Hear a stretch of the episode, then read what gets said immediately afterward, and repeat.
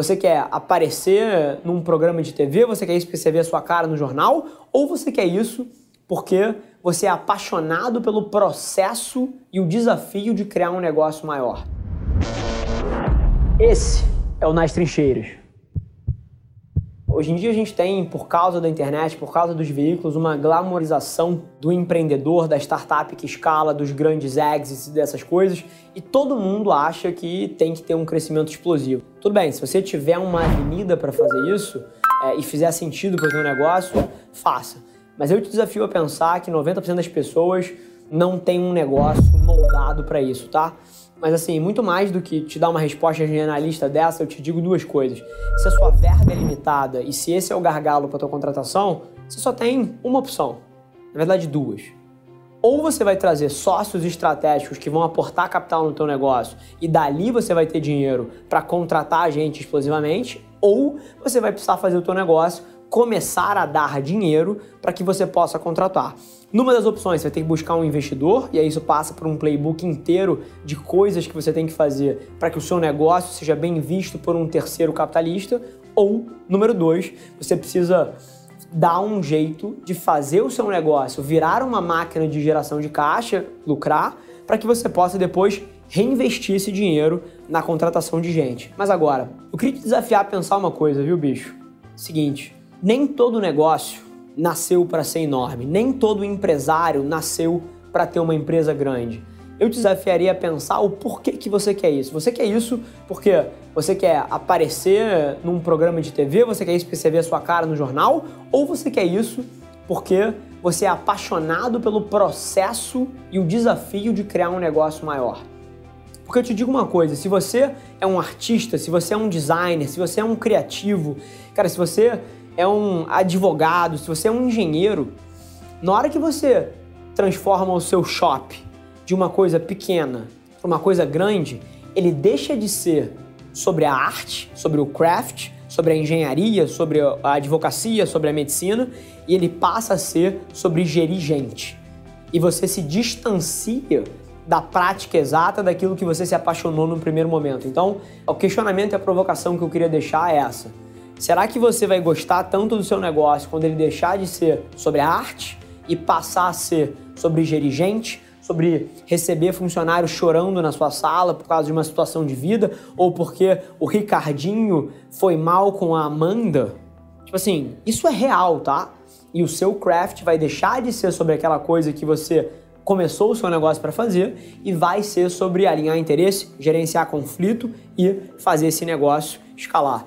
Então essa é a provocação que eu queria deixar, mas você tem dois caminhos. Ou você vai buscar um investidor para aportar no seu negócio, ou você vai ter que resolver a equação comercial financeira para fazer o seu negócio começar a dar dinheiro para que você possa aí sim crescer a empresa.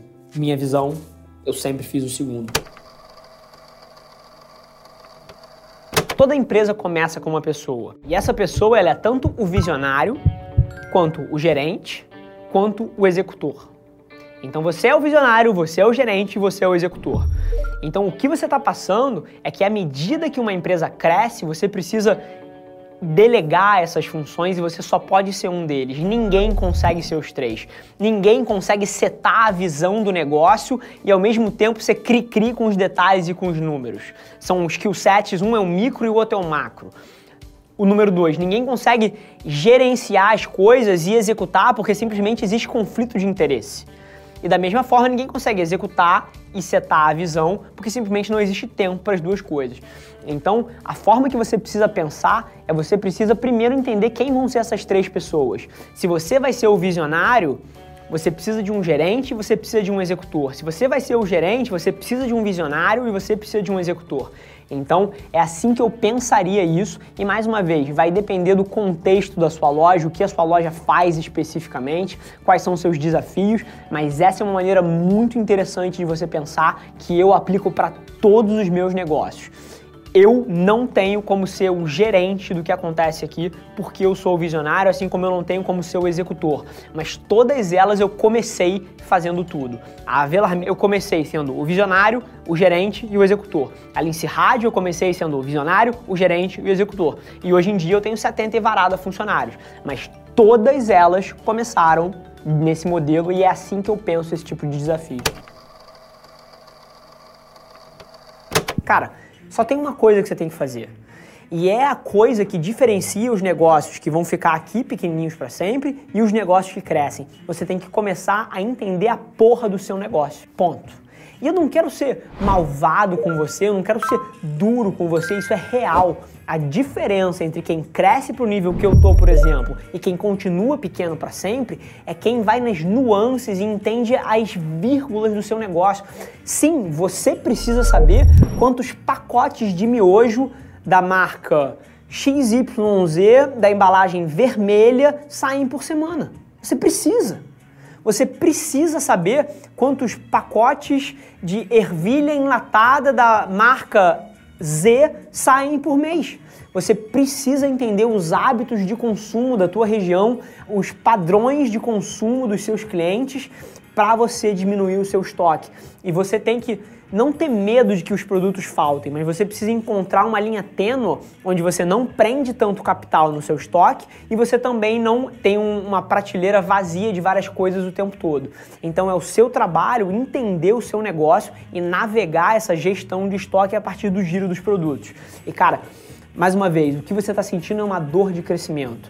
Enquanto você não entender o seu negócio a fundo, não souber cada coisa, como se comporta e como isso impacta no todo, você vai ser para sempre um comércio pequeno.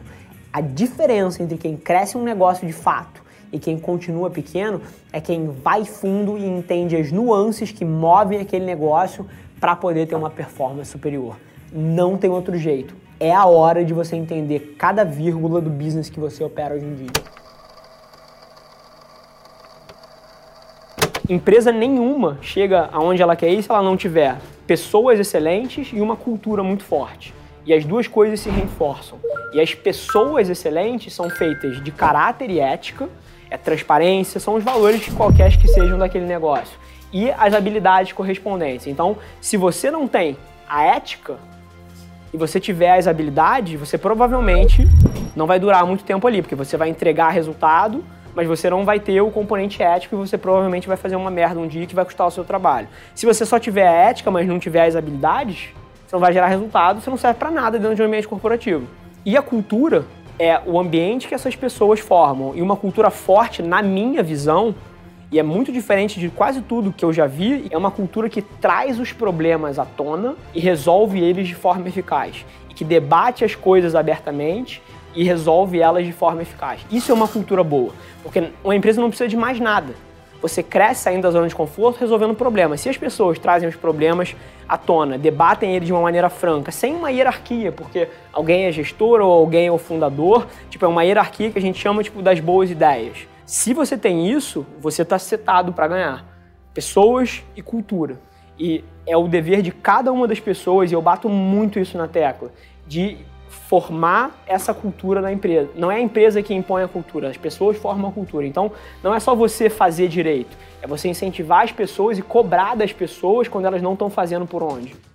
Esse foi mais um episódio da nossa experiência em áudio. E como eu já falei, eu adoraria saber que você está gostando do que a gente está compartilhando por aqui. Então não esquece, se você está tirando valor desse conteúdo, isso significar o um mundo para mim, que você tirasse um print da sua tela, postasse no Stories me marcando e aproveita para ir na sua plataforma favorita também e deixar um rating de cinco estrelas e um comentário lá, ajudando a gente a construir essa comunidade tão vibrante que move o Brasil para frente através do empreendedorismo e que fala desse Brasil que dá certo. É um prazer ter vocês comigo e a gente se vê no próximo episódio do podcast.